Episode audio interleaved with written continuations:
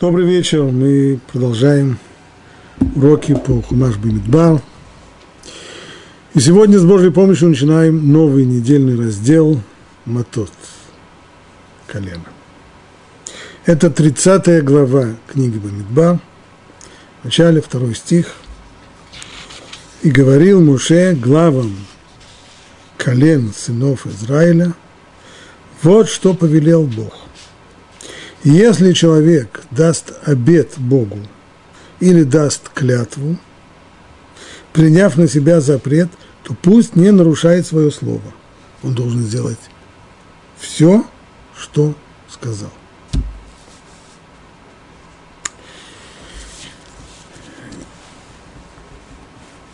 Этой заповедью Тора установила, что человек должен отвечать за те обязательства, которые он принимает на себя. Есть обязанность их выполнять, впрочем, как и санкция тому, кто их нарушает.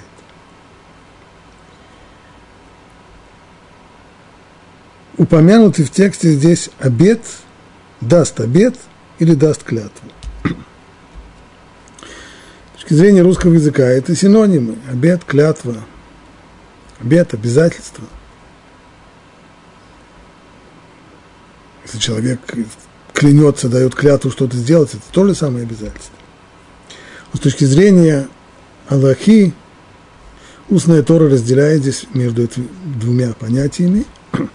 Обед, то, что называется в Аллахе, недер, и клятва швуа. Коротко, сейчас только обозначим, в чем разница между ними, а потом к этому мы еще вернемся. Самый простой пример, который дает Талмуд, понять, в чем разница между ними. Обед ложится на конкретный предмет, по отношению к которому было взято обязательство. А клятва – это обязательство, объектом которого является человек. Он принял на себя обязательство. Как можно увидеть здесь разницу? Предположим, человек хочет обязаться – обязывается принести жертву в Иерусалимском храме. Если он дает обед, то это значит, что обязательство ложится на конкретное животное. То есть тот момент, когда человек говорит, вот это, он дает обед, и вот это животное, эту овцу или этого ягненка, я принесу в жертву Богу, то в данном случае обязательство зафиксировалось на этом самом животном. Его он обязан принести в жертву. Смотрите, здесь возникло, как, как это говорится в Аллахе, Исур Хавца. То есть здесь этот предмет, он обозначился как запрещенный к другому, любому какому-то, какому бы то ни было использованию, кроме как принести его в жертву в храме. Если человек говорит, клянется принести жертву, говорит, что я принимаю на себя обязательство, я клянусь принести жертву в храме. И даже если он потом говорит, что вот этого ягненка я возьму для того, чтобы использовать его для реализации своего обязательства, ради своей клятвы, то тогда обязательства остаются на человеке. Как это можно видеть? Если этого ягненка, которого он решил принести в жертву, украдут, например, или он пропадет еще каким-то образом, то тогда, поскольку обязательство лежало не на нем, не на ягненке, а на человеке, то он должен принести другого ягненка. Не этот, так другой. Обязательство здесь зафиксировалось на человеке. Это Исур Гавра. То есть запрет или обязанность, объектом которой является человек. Но если бы это был недер, если это был бы обед – то там, поскольку объектом является предмет, если человек сказал «рей зу ола», вот это вот животное, вот этот вот ягненок, он будет, это обед, он будет принесен в жертву в храме. То в тот момент, когда этот, если так получится, что этот ягненок пропадет, украдут его или еще что-нибудь с ним случится такое нехорошее, то тогда нет на человеке обязанности приносить другого ягненка взамен того, который пропал поскольку вся обязанность зафиксировалась на этом конкретном ягненке. Вот это общее, различие между недер и швуа, или по-русски между обетом и клятвой. Сейчас мы увидим еще, как, как преломляется это различие в э, еще одном вопросе. Раши здесь на месте пишет так. Если человек даст обед Богу, Раши не ждет того, что э, продолжение стиха или даст клятву, и здесь после слов даст обед, пишет, что и скажет, это для меня как жертва. То есть здесь Раши уже объясняет другой вид обета, не обязательство принести какое-то животное в жертву, а когда человек хочет запретить себе нечто. Предположим, человек, который э, хочет похудеть, он боится излишнего веса, понимает, что то, что толкает его к этому излишнему весу, прежде всего это пирожные, и вот он говорит, он хочет отказаться от пирожных. Много раз он пытался воздержаться от них, у него это не получалось, он воздерживался, воздерживался, а потом снова начинал их есть. И вот сейчас он пытается применить уже неконвенциональное оружие против этого своего увлечения, против этой своей слабости. Недер, обед. Он говорит, что вот это, имеется в виду здесь пирожные, для меня как жертва. И я это не буду есть. То есть для меня вот все пироги, пирожные и так далее, они становятся для меня как жертвенные животные. То есть подобно тому, как жертвенные животные нельзя мне получать от него никакую пользу. Нельзя не есть его мясо, не использовать его другим способом. И все, что я могу сделать, это только отдать его храму. Значит, вот так вот, как жертвенные животные, так для меня будут пирожные. Иными словами, это означает, что сейчас, в соответствии с тем, что мы объясняли раньше, на этих пирожных зафиксировался запрет. Это запрет, это не обязательство человека не есть пирожные, а для него любое пирожное сейчас стало куском запрета. Точно так же, как э, кусок свиного мяса. Только свиное мясо ему запретом сделала Тора своей заповедью. А здесь пирожные он превратил в запрещенную для себя пищу своим обязательством, точнее, своим обетом. Обед сделал в данном случае пироги, от которых человек хотел отказаться, сделал их запрещенной пищей. Или, продолжает Раши, я не буду совершать некое действие. Может быть, даже может быть, даже если человек дал обед есть падаль, если так спрашивает Раши, если человек даст обед, обязательство съесть запрещенную пищу, например, навела, падаль по-русски, то есть мясо животного, которое не было забито кошерным образом. Может быть, тогда эта заповедь обяжет его есть это – хотя на самом деле Тора запрещает. Может быть, на него распространится тоже это повеление Тора, и он должен будет сделать все, что он сказал, как сказано здесь. Пусть не нарушает свое слово, он должен сделать все, что сказал. Сказал, буду есть. Назвался груздем, полезай в кузов, ешь. Нет. Как я вижу, что это нет. Продолжает Раши, потому что в Торе сказано, приняв на себя запрет – еще раз читаю этот стих. Если человек даст обед Богу или клятву, приняв на себя запрет, то пусть не нарушает свое слово, и он должен сделать все, что сказал. То есть, когда человек принимает на себя запрет, это означает, что нечто, что было разрешенное, как в нашем первом примере, пирожные, пирожные, разрешенная всем пища, человек принимает на себя запрет, то есть сделал эту пищу пищей для себя запрещенной. Вот такого рода обязательства, когда человек принимает на себя запрет, он, они действительны, то есть человек может при помощи обета запретить себе разрешенное, но он не может разрешить себе запрещенное. Так получается по Раши, что нет никакой возможности, в принципе никогда, если мы правильно это Раши поняли, чтобы человек при помощи обета или клятвы обязался не выполнить какую-нибудь заповедь или обязался бы нарушить какой-нибудь, какой-нибудь запрет или запретил бы себе исполнение какой-нибудь заповеди. Это невозможно. Рамбан здесь прямо на месте вступает с Раши в спор и говорит, что принцип, приведенный Рашей, он верен только в одном случае, а в другом случае он не верен. Что я имею в виду? Прежде всего, Рамбан говорит, что слова Раши, то, что Раши здесь написал, это не его собственные измышления, а есть источник из устной Торы, в сборнике устной Торы Сифри, там Раши подчеркнул вот это вот соображение, и Рамбан его цитирует. Сказано там так. Может быть, если человек поклялся есть падаль, так, навела,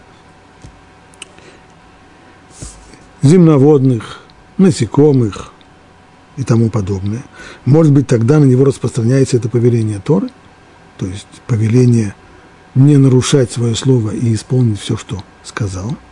И он должен тогда сделать все, что сказал. Сказал, что он будет есть э, устриц или лягушек или еще что-нибудь. Ему придется их есть, несмотря на то, что Тора запретила употреблять их в пищу? Нет. Потому что в Торе сказано, приняв на себя запрет, то есть он может запретить себе разрешенное, но не разрешить себе запрещенное. И это сказано по поводу клятв. Говорит если мы внимательно прочитаем текст Сифри, который служит Раши источником, то там это сказано не по поводу всех обязательств, а только по поводу клятв, но не по поводу обета. Мы уже с самого начала стараемся разделять между обетами и клятвами. Как это развлечение работает здесь? Продолжает Рамбан по поводу обетов, то есть то, что называется надарим, то мудрецы говорят, в обетах запрет ложится на предмет. Это мы уже объясняли. То есть объектом запрета становится предмет. Когда человек, человек не хочет есть какое-то пирожное, его э, пригласили в гости, он старается соблюдать диету, а его там почуют пирогом. И он старается всеми силами отказаться. Не получается. И тогда у него есть две возможности. Либо он скажет, либо он даст обед, скажет, вот этот вот пирог для меня все равно, что жертвенное животное. Или он поклянется его не есть. Наоборот, если человек хочет дать обязательство съесть что-то, то он либо дает обед, либо клянется этого не делать. Значит, в случае с запретом – то когда он сказал, что вот этот пирог для меня все равно, что жертвенное животное, этот пирог превратился для него в запрещенную пищу. Обязательство пирог не превратился в запрещенную пищу. Здесь есть только его собственное обязательство, на нем лежит его не есть. Вот эта разница.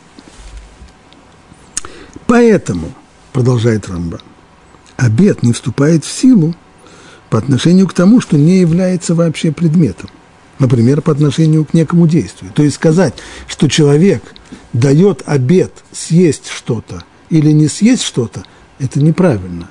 Проще безграмотность. Не может быть обед сделать что-то или обед чего-то не делать. Обед должен привязаться к конкретной вещи, ибо обед ложится на конкретный предмет.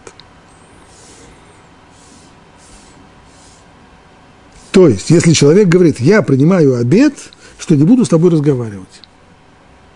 Принимаю обед, что не буду есть пироги. Принимаю обед, что не буду пить водку. Или принимаю обед, что брошу курить. Это все обеты, которые не имеют силы. Они ничего, ничего и никому не обя... никого и ни к чему не обязывают. А раз так, то даже если человек скажет в отношении разрешенного ему, я принимаю обед, что буду сегодня есть, или что я съем эту буханку хлеба, то, очевидно, это не станет обетом. Не только запретительные обеты, не делать чего-то, но и обеты позитивные, съесть что-то, сделать что-то. Даю себе обед, что каждый раз, три раза в день буду заниматься спортом. Поскольку здесь не, нет никакого предмета, на который мог бы зафиксироваться этот обед, то обед не действительный. Ведь в таком случае его обещание ложится не на предмет, но на него самого. Он обещает, что сделает то-то и то-то, а в Талмуде подобные обеты, обязывающие что-либо сделать, вообще не упоминаются. И не то, что они не упоминаются, они есть, но они не упоминаются. Не упоминается, имеется в виду, нет такого. Такого зверя нет. Обед, который ложится на человека, который обязывает человека сделать что-то или не сделать, такого зверя нет. Есть клятвы. Клятвы как раз, они обязывают человека что-то сделать, а обеты, они фиксируются на определенном предмете и только. Стало быть, продолжает Рамбан, принцип, что можно запретить себе разрешенное, но не разрешить запрещенное, тот самый принцип, который Раши процитировал, он не относится к обетам. Ведь они-то ложатся на предмет, связанный с заповедью, точно так же, как и любой обычный предмет. То есть человек, который дает себе обет по отношению к тфилин, предположим, разозлился он на тфилин и решает, что больше он не будет накладывать тфилин. Если он дал себе обед, то есть сказал он, что принимает, принимает он обед, что он не будет жить в суке или не будет накладывать тфилин, или сказал, что тфилин для него отныне как жертвенное животное, то тогда его обед зафиксировался на этом предмете. Тфилин – это конкретный предмет. Сука – это конкретный предмет. И тогда ему действительно будет запрещено жить в суке или накладывать тфилин, тфилин будут ему запрещены. Несмотря на то, что при этом он нарушает предписывающую заповедь Торы. Это заповедь Митцват Асе, предписывающая заповедь Торы, которая обязывает накладывать тфилин или обязывает жить в суке, но в тот момент, когда человек их запретил себе обетом, дал недер, обет, то они стали для него запрещены. И обеты не вступают в силу только есть, есть, есть только одно исключение – только в том случае, если выполняет этот обет, человек должен совершить активные действия, нарушающие запрет Торы. То есть, если человек дает себе обет съесть свинину, то есть он, э, вот эта вот свинина, э, он дает обет, что, что, что, что я обязываюсь, даю обет съесть эту свинину, вот тогда обет не вступает в силу. Но что касается возможности запретить себе определенный предмет, связанный с мецвой, как то сука или тфилин или лулав или что-нибудь в этом роде, то это срабатывает. Его сказать, уста здесь создают для него новый запрет, несмотря на то, что этот запрет вызывает автоматически то, что если он его соблюдает, то он тем самым не исполняет заповедь Торы, нарушает повелительную заповедь Торы. Не нарушает запрет, но не исполняет заповеди Торы, не живет в суке, не накладывает филин. Но это срабатывает. Все это касается обетов. А тот принцип, который упомянул Раши, что можно только запретить себе разрешенное, но нельзя разрешить себе запрещенное, он касается клятв. Но клятвой, продолжает Рамбан, можно только запретить себе разрешенное. И клятвы вообще не вступают в силу по отношению к заповедям Тора. При помощи клятвы ничего нельзя изменить в отношении заповедей Торы. Невозможно поклясться приступить запрет Торы, или выполнить, или не выполнить предписывающую заповедь Торы. То есть не только если человек клянется не выполнять, но если даже он клянется выполнить. Скажем, он клянется выполнить заповедь, э, наложить филин. И что мы скажем, если он не, не накладывает филин, то тогда он, во-первых, не выполняет заповедь накладывать филин, а во-вторых, еще и нарушает собственную клятву. Нет. Что касается заповеди тфилина, ее он не выполняет. Но собственную клятву он не нарушил, потому что эта клятва не состоялась. Клятвы вообще не касаются заповедей Торы, то, что уже заповедано.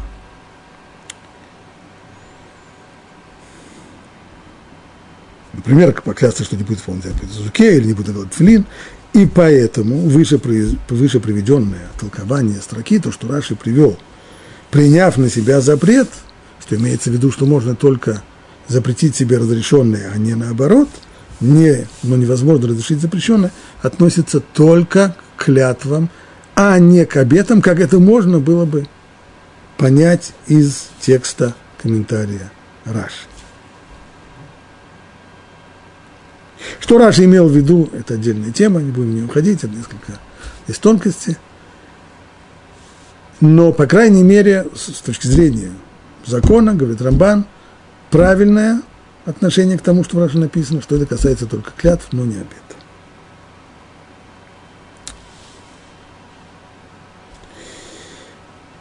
Если мы посмотрим продолжение текста Торы об обетах, то дальше Тора переходит к ситуации, в которой обед дает человек, который не совсем самостоятельный. И эти обеты касаются и другого человека. В четвертом стихе сказано так. «И если женщина даст обет Богу или примет на себя зарок, будучи в доме своего отца в дни юности». Хотя переводе «женщина», но тут же разъясняется, имеется в виду дни юности. Дни юности это означает до возраста 12 лет. 12 лет женщина, девушка 12 лет становится уже взрослой, полноценной и самостоятельной женщиной, но до этого возраста она находится в распоряжении своего отца. Она не самостоятельна и не может принимать серьезные решения без согласия на то отца. С 12 лет она не нуждается в отце для того, чтобы, в одобрении отца для того, чтобы принимать решения, касающиеся ее самой. Но до 12 лет она зависима. Поэтому, если она дает обед в таком возрасте, понятно, речь не идет о девочке 5, 6, 7, 8 лет, которая дает обед, и они вообще, поскольку она еще человек незрелый, не взрослый, э, то эти ее обещания, обеты не имеют никакого значения. Но, в, скажем, уже близко к этому возрасту, 12 лет, когда она уже умственно достаточно зрелая и может понимать, что принятое обязательство нужно выполнять и нельзя его нарушать, но юридически она еще находится в распоряжении своего отца. Вот об этой конфликтной ситуации говорится здесь. И смысл ее в том, что без одобрения отца такое обязательство, такой обед или клятва недействительно. Если отец услышит ее обед или зарок, который она наложила на себя, так, предположим, она в возрасте 11 с половиной лет дала в зарок, зареклась не есть больше пирожные. И если отец это услышит и промолчит об этом, то все ее обеты будут иметь силу. То в данном случае молчание, если он только об этом услышал, молчание – знак согласия. Если до конца дня он промолчал и не возражал, то обед вступил в силу. Отныне ей так и запрещено есть пирожные. Если же отец отстранил ее от исполнения сказанного ею в тот же день, когда услышал, то все обеты и зароки, которые она возложила на себя, не имеют силы.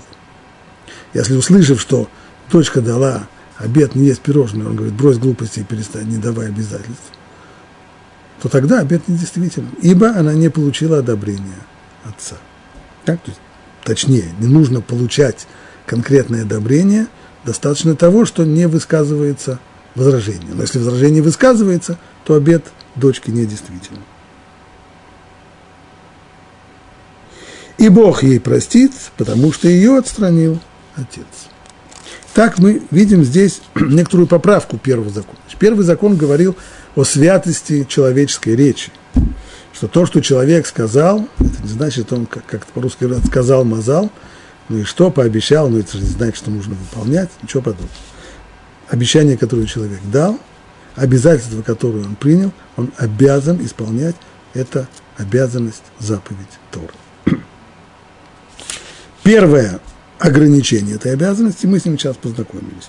Если это девочка, которая еще в дни юности, до совершеннолетия, до 12 лет, поскольку она находится в распоряжении под властью отца, то несмотря на то, что она дала себе какое-то обязательство, обед, отец может его отменить. Аналогичная ситуация описывается дальше в тексте Торы по отношению замужней женщины. Во всем, что касается ее отношений с мужем, то если она приняла на себя какой-то обед, который, исполнение которого касается и мужа тоже, то он может отменить ее обед, подобно тому, как отец может отменить обед своей дочери. Что же касается обетов, которые никак его не касаются абсолютно, то там он ничего не может отменить, поскольку его жена взрослая женщина. Помимо этих двух возможностей, нужно сказать, что Равинский суд тоже может в определенных случаях аннулировать обед, причем не разрешить его с того момента, как э, выносится это решение, но аннулировать его изначально, как будто его никогда и не было. В каких-то случаях. Там, где Равинский суд выясняет, что человек, который обратился с просьбой аннулировать его обед, дал его, исходя из э, ошибочной оценки ситуации, либо своих собственных сил. И поскольку основой, выясняется, что основа этого обета была нереальная, то подобно там зданию, которое стоит на песке, такое здание может обрушиться, точно так же и с этим обетом он аннулируется изначально. Возьмем пример. Человек, который в гневе дал какой-то обед, а потом успокоился. Теперь он понимает, что если бы он тогда, в тот момент, когда он давал этот обед, не был бы в гневе, а был бы в трезвом рассудке и мог бы спокойно оценить, то бы никогда подобного ничего бы не сказал. Это только у него гневом голову снесло. Такой обед ему разрешат. В Талмуде приводится интересный случай о том, как э, Раби Лезер бен Уркинус, когда он был еще молодым,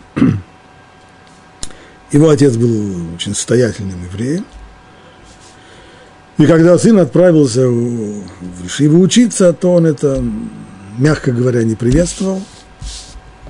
Это время провождения, которое он считал протиранием штанов – Э, ему резко не понравился, и тогда он дал обед, отец Рабелезера, который запретил, то есть обед, в котором он запретил свое, все свое имущество, мы сказали обед, он фиксирует запрет на имуществе, все его имущество стало запрещенным сыну Рабелезера.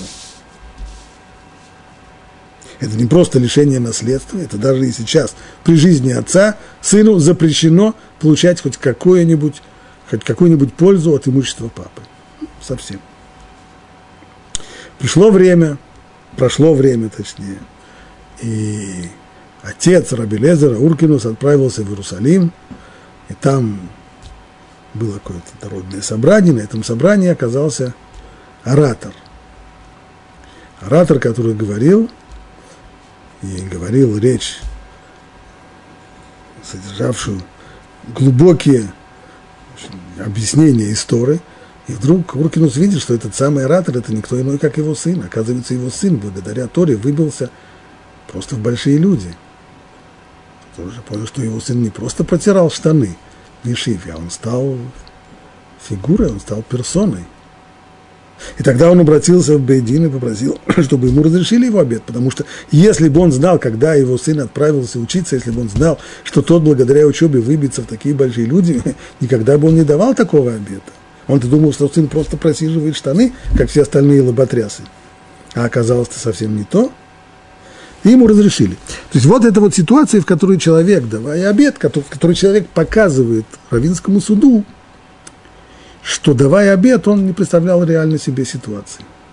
Что ситуация на самом-то деле была совсем другая. Что когда отец, когда сын отправился в Ишиву, он отправился не протирать штаны, а он отправился становиться великим человеком. Чего? Чего тогда отец не понял. Он просто не знал этого, не понимал. Еще характерный пример, к сожалению, часто случается, когда люди берут на себя обязательства денежные, например, в области цдаки – как человек, который берет на себя обязательство давать хомеш, то есть пятую часть своих доходов, 20% своих доходов на задаку, а потом э, через некоторое время его доходы сильно сокращаются. И тогда человек говорит Бейдину, что если бы он знал, что его доходы настолько уменьшатся, то он тогда бы, когда он давал этот запрет, когда он давал этот обед, если бы он знал, что его доходы настолько уменьшатся, то он не дал бы такое такой обед. И в этом случае тоже Бедин, безусловно, может его, может его освободить и аннулировать его его обет. В принципе, при всем при том нужно знать, что отмена обета, в общем-то, особо радоваться на эту тему не стоит, потому что и позволительно это делать только в случаях э, действительно крайней необходимости, когда перед человеком выбор либо нарушать, он видит, что он не в состоянии, не может он выполнять свой обед, и тогда выбор либо нарушать свой обед, либо обратиться в Бедин, чтобы обед аннулировали.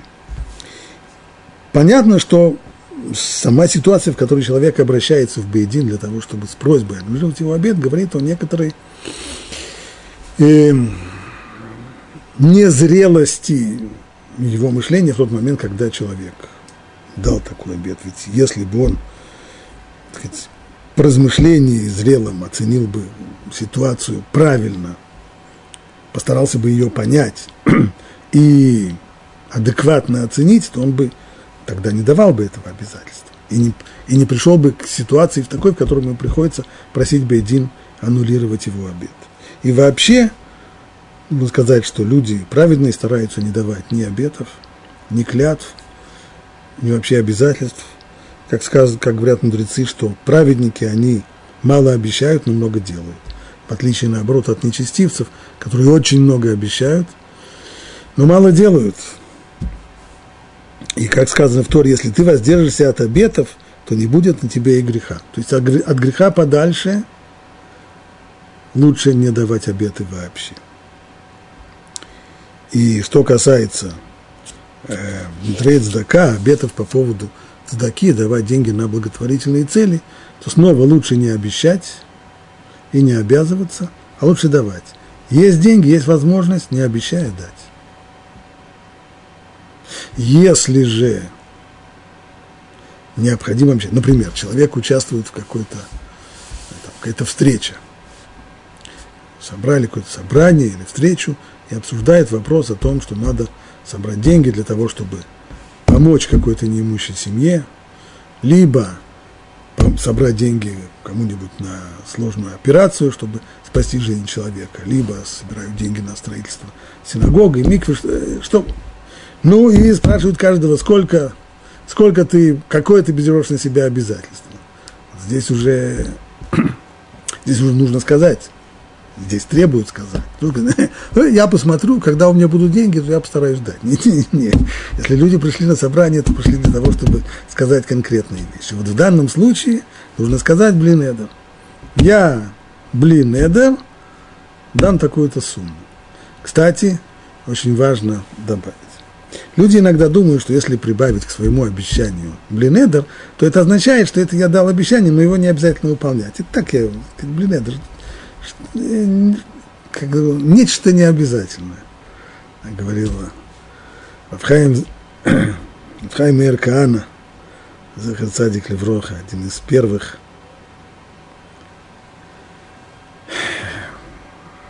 из первых людей, которые занимались при, приближением русскоязычных евреев к Торе. Он рассказывал историю, как, как спросили одного человека далекого, знает ли, что, он что такое, еврей каждый раз повторяет блинедер, блинедер. Он я знаю, говорит, блинедер это нечто такое необязательное. Так вот это неправильно. Если человек да, пообещал, при этом прибавил блинедер, то это не освобождает его от обязательства выполнить свое обещание. Обещание надо выполнять. А то, что человек блинедер, это только спасает его от наказания за неисполнение своего обязательства. Не больше того. Но это не снимает само обязательство. Слово должно быть словом, обещание обещанием, и свои обещания нужно выполнять обязательно. Мы видели здесь еще один э, стих любопытный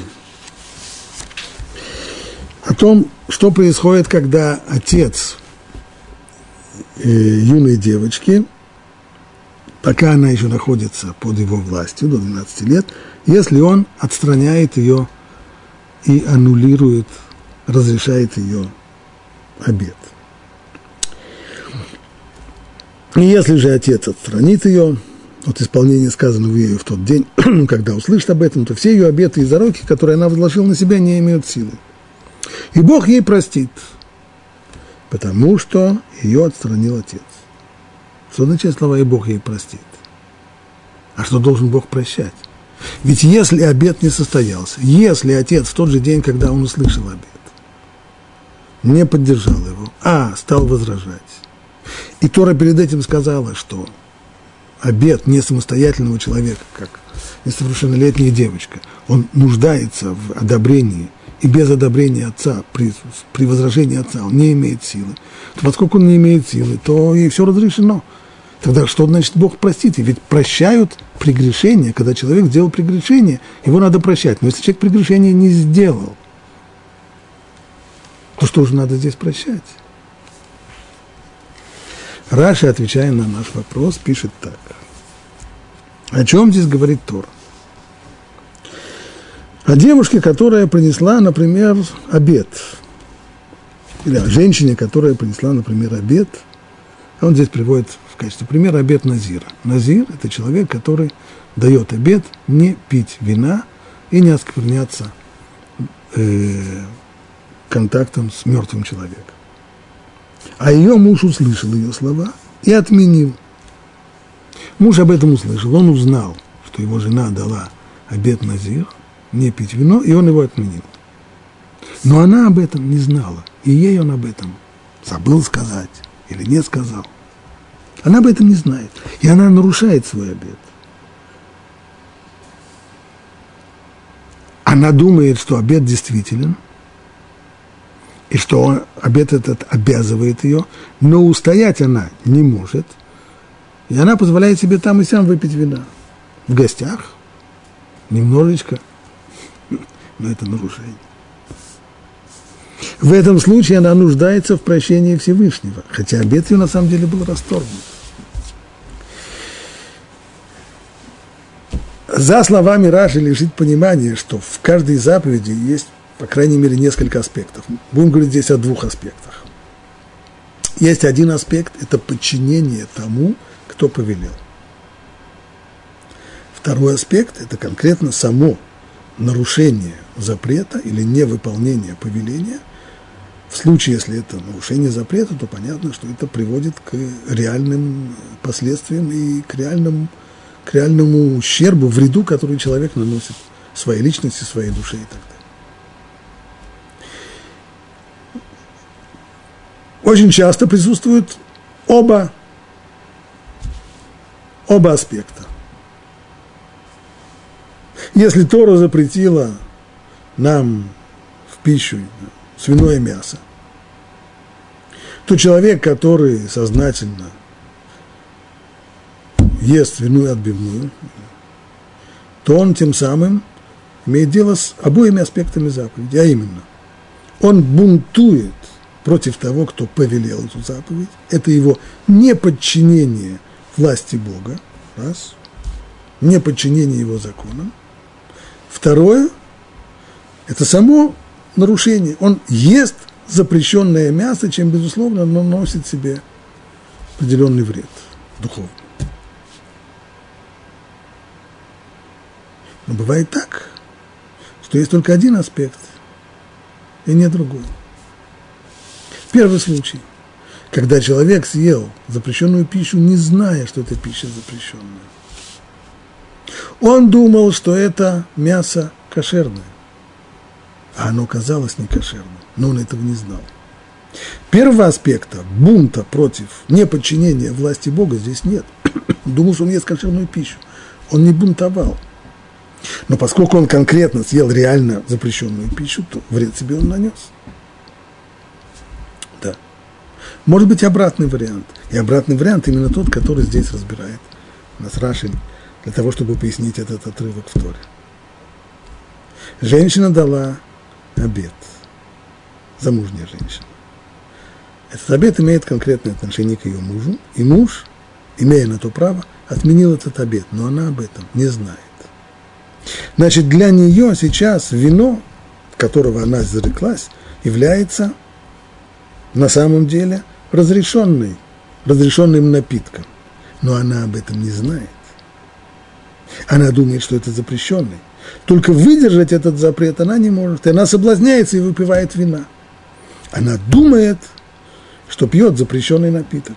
Тем самым она не подчиняется власти Бога, который сказал, что все, что, на все, на что дан обед, обязаны исполнять. Дала обед не пить вино, не пей. И она думает, что обед ее в силе, и пьет вино, очень хочется, не может удержаться, она не подчиняется власти Бога. Но нанесла ли она себе реальный вред? Выпила ли она на самом деле запрещенный напиток или нет? Нет, на самом деле она не выпила запрещенный напиток, ибо муж отменил, аннулировал этот самый запрет, и она на самом деле выясняется, реально запрет она не нарушила. Но достаточно того, что она думала, что она нарушает, достаточно того, что она не подчинилась воле Бога, соответственно, она должна заслужить прощение у Бога. Об этом и сказано. Бог ей простит, ей нужно заслужить этого прощения, Бог ей простит, простит ей что? Простит ей неповиновение ему. То, что она, думая, что вино ей запрещено, зная и думая, что вино ей запрещено, все-таки его пила.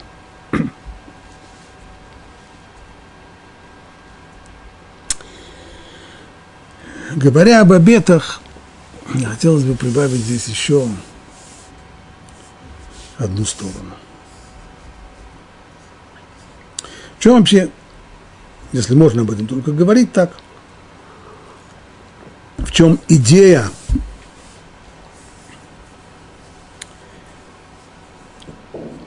того, что Тора придает такую силу обязательствам человека –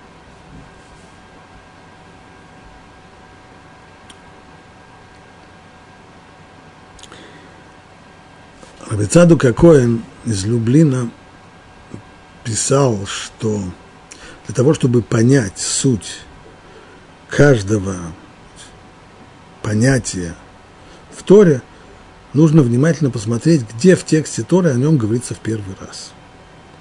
И по контексту, в котором это, это понятие появляется в первый раз, можно сделать выводы о сути этого понятия. Пользуясь этим принципом, посмотрим, где Тора в первый раз упоминает обед. Вот. Наш пратец Яков, книги Берешит. Наш пратец Яков убегает из своего дома, убегает от гнева своего брата Исава, у которого он похитил благословение – Направляется он к своему дяде Лавану, надеясь не только найти у него там спасение, но и найти себе невесту, а ему уже хорошо за 60, пришло уже время действительно жениться. И по дороге ложится спать, видит видение, очень известное это видение лестницы, которая ногами стоит на земле – а головой достигает до небес, ему открывается видение, пророческом видении ему открывается Всевышний, обещает ему, что он будет хранить его, будет хранить его и в доме Лавана, пока тот не вернется снова назад в свою страну. И вот после того, как Яков просыпается, говорит, как ужасно это место, я даже не знал. И дальше сказано так. И дал Яков обет, сказав, если Бог будет со мной и сохранит меня на этом пути, которым я иду, и даст мне хлеб, чтобы есть, и одежду, чтобы одеться, и я возвращусь в мире, в дом моего отца, и будет Господь мне Богом, то этот камень, который я поставил памятником, будет Домом Божьим. Камень, который он поставил на том месте, где он спал. Вот здесь появляется в первый раз обид. Значит, что здесь сказано? Братец Яков находится в очень незавидном состоянии. Все плохо. Он вынужден бежать из дома своего отца. И не просто бежать, а бежать для того, чтобы спасать свою жизнь. Брат на него настолько гневается, что готов его убить. Более того, несмотря на то, что дом Ицхака был дом достаточно зажиточным, Яков сейчас бежит с пустыми руками, он нищ, гол как сокол. Как, рассказывает устная Тора, Исав послал своего сына для того, чтобы тот убил Якова. Но когда сын настиг Якова, то он не мог поднять на него руку, но с другой стороны он не знал, что делать. Ведь повеление отца есть повеление, надо почитать своего отца, подчиняться его приказу. И тогда Яков сказал ему, возьми все мое имущество, тем самым я стану нищим, а нищий рассматривается в Аллахе как мертвый. Поэтому ты можешь, не кривя душой, сказать папе, что ты меня умертвил, ибо ты меня превратил в нищего. И он отдал ему все, что у него было, остался гол, как сокол. Только одежда, которую на нем куска хлеба у него. Он знает, куда он идет. Он знает, откуда он убежал, он знает, куда он идет, к своему дяде. Тот еще дядюшка, это же дядюшка Лаван, мошенник, язычник, идолопоклонник, мошенник, обманщик. И с ним надо жить, и с ним нужно как-то устраиваться. И у него в доме нужно найти себе невесту. Это же он станет еще и тестем. Все это очень-очень мало симпатично. Но Всевышний в видении, во сне открывается ему, обещает ему хранить его. И тогда Яков говорит, здесь видны все его мысли. Если Бог будет со мной и сохранит меня на этом пути, которым я иду. Так, прежде всего сохранит, поскольку ему угрожает опасность для жизни. И даст мне хлеб, чтобы есть, и одежду, чтобы одеться. Сейчас у него ни того другого нет. Сейчас он нищ и я возвращусь в мире в дом моего отца.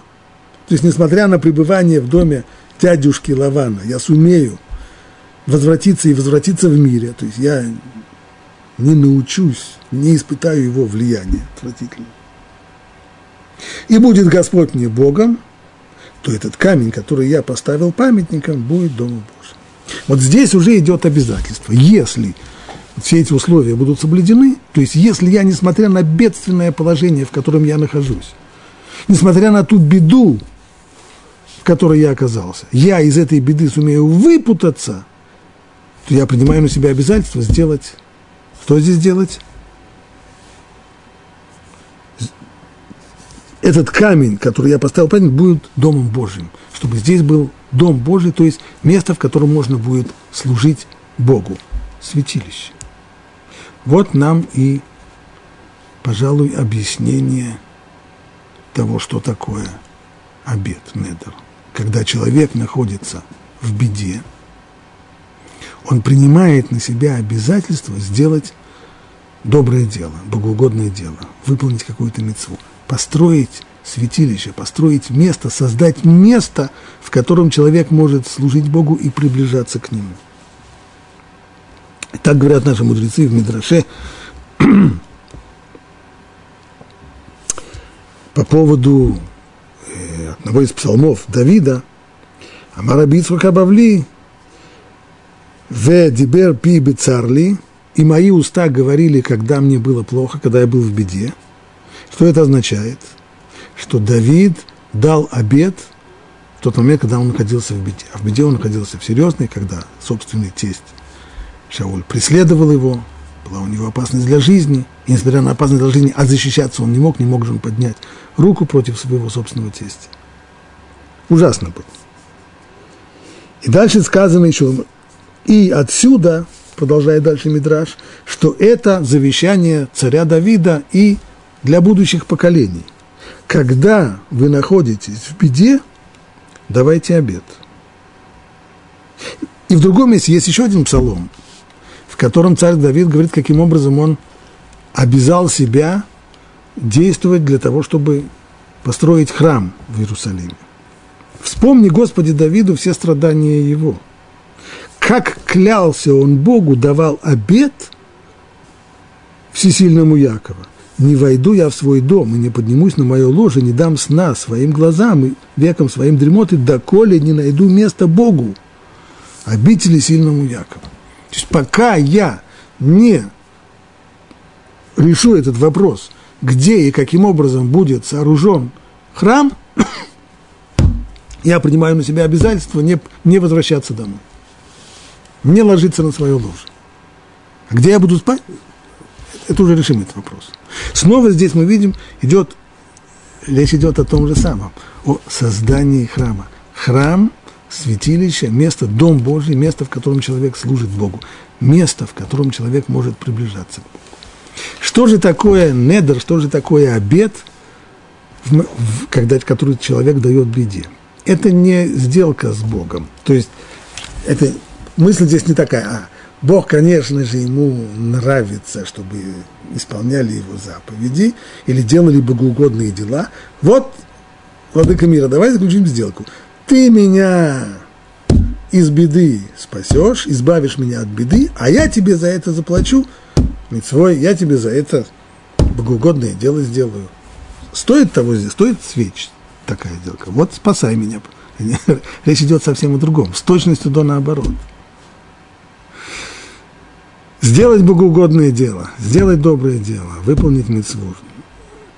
Мы сами хорошо знаем, что так надо. И так хорошо сделать, но сил-то нет. Заставить себя действовать поломать рутину, преодолеть собственную инертность, преодолеть собственную лень, преодолеть собственную скупость. Силы для этого нужны, а у нас их нет. Или мы думаем, что у нас их нет, что одно и то же. Даже если на самом деле силы у нас есть, но мы о них не догадываемся – думаем, что нет. Подобно тому, как человек, которому дали запечатанный конверт, и в нем чек на большую сумму, он не стал его открывать, потому что ну что там может быть в этом конверте? Опять какая-нибудь реклама. Сунул его во внутренний э, карман пиджака, и так и ходит с ним. Он, он-то думает, что он бедный. Он на самом деле богатый. Есть у него чек на большую сумму, но он об этом не знает. Кто он, богатый или бедный? Бедный. Точно так же мы думаем, что сил у нас нет. Мы думаем, что преодолеть свою лень, свою инертность, свою э, свои страхи, свои скупость мы не можем. Нет у нас сил. Но вот когда мы попадаем в беду, вот здесь ситуация совершенно отличается. Здесь из сознания беды, здесь силы у нас появляются. Потому что желание избавиться от этой беды придает нам силы. И здесь мы чувствуем, что мы в состоянии принять на себя обязательства и не боимся их принимать, потому что хотим избавиться от беды. Тем самым мы используем беду для того, чтобы сделать то, что мы сами понимаем, что надо сделать. Что мы сами понимаем, что это правильно сделать, только до сих пор не находили в себе сил это сделать.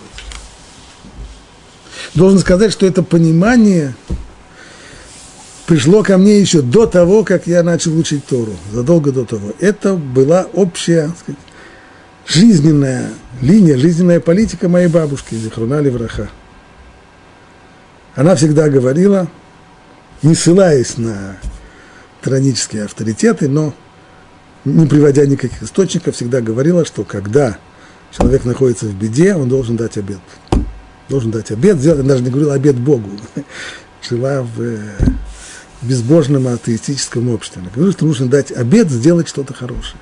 Сделать доброе дело, хорошее дело. И она использовала это. И я об этом вспомнил, когда я оказался в такой ситуации. Я, сказать, умом дошел до того, что надо сделать обрезание, сделать бритмила, как же так. Евреи без бритмила. Это было понимание разума. Но сказать, желание переносить эту операцию еще и в условиях, которые были в то время в городе Москве, прям скажем, у меня не было, не было желания достаточно. Даже более того. И поэтому, естественно, все так откладывалось, откладывалось, откладывалось. Потом не сейчас, потом не сейчас, потом не сейчас. Но вот так случилось, что я сильно запутался, влез в большие неприятности с властями. По глупости. Не надо мне было этого делать, но я совершил глупость. И в результате оказался в ситуации, и очень четко это осознал, что власть для того, чтобы погубить мою жизнь, для того, чтобы совершенно испортить мне – всю мою дальнейшую жизнь, им особо много делать не нужно. если они захотят разрушить мою жизнь, то сделают это с легкостью совсем. Не, не, не труднее, не сложнее, чем выпить глоток воды. Это будет для них. Все зависит только от того, захотят они это сделать или нет. И страх, который меня тогда обуял от этого, от этого понимания, вот в этом страхе я вспомнил эту мудрость своей бабушки. Попал в беду, дай обед. И тогда я дал обед. Что если я только из этого выпутаюсь? Если я увижу, что власти не собираются использовать ту возможность, которую я сам дал им в руки, чтобы разрушить мне жизнь, я тогда даю обед, я еще не знал, что, что нужно говорить блин Эдер, я тогда дал обед, что я сделаю обрезание. И вот время шло, время шло, я вижу, что власти ничего не делают. Они могли бы, в принципе, им нужно было тогда сделать лишь одно, меня должны были тогда попросту исключить из института за ту глупость, которую я сделал. Приходит 1 сентября, я являюсь в институт, и меня не вызывают на ковер – и меня никуда не назначают, и со мной делают вид, что ничего не произошло. И 1 сентября, и 2 сентября, и 10 сентября, 1... Значит, пронесло, значит, а если так есть обед, надо его исполнять. И нашел себе силу его исполнить. Без этой беды, я не знаю, нашел бы я тогда в себе силы это сделать или нет. Было достаточно много малодушия. Вот именно так, то, что здесь мы уч, учим из этого. Сделать своими руками храм, сделать своими руками Дом Божий. Дом Божий – это место, в котором человек приближается к Богу. Трудно это сделать, конечно, трудно. Используй для этого беду. Пришла к тебе беда, вместо того, чтобы рвать на себе волосы и спрашивать, а за что мне такая беда, и почему мне так, и как. И вместо того, чтобы впадать в депрессию, использовать эту беду. Есть беда. Дай обед сделать что-нибудь хорошее. Для чего? Это не сделка с Богом. А для чего? Для того, чтобы заставить себя при помощи беды наконец-то сделать то, что я понимаю, что надо сделать. Вот в чем идея обета. Вот в чем идея этого обязательства. Вот на этой оптимистической ноте мы здесь можем закончить. И в следующем уроке перейдем уже к следующей теме. Это отмещение Медьяну, война с медианитами – и все законы, которые Тора учит из истории, случившихся во время этой войны.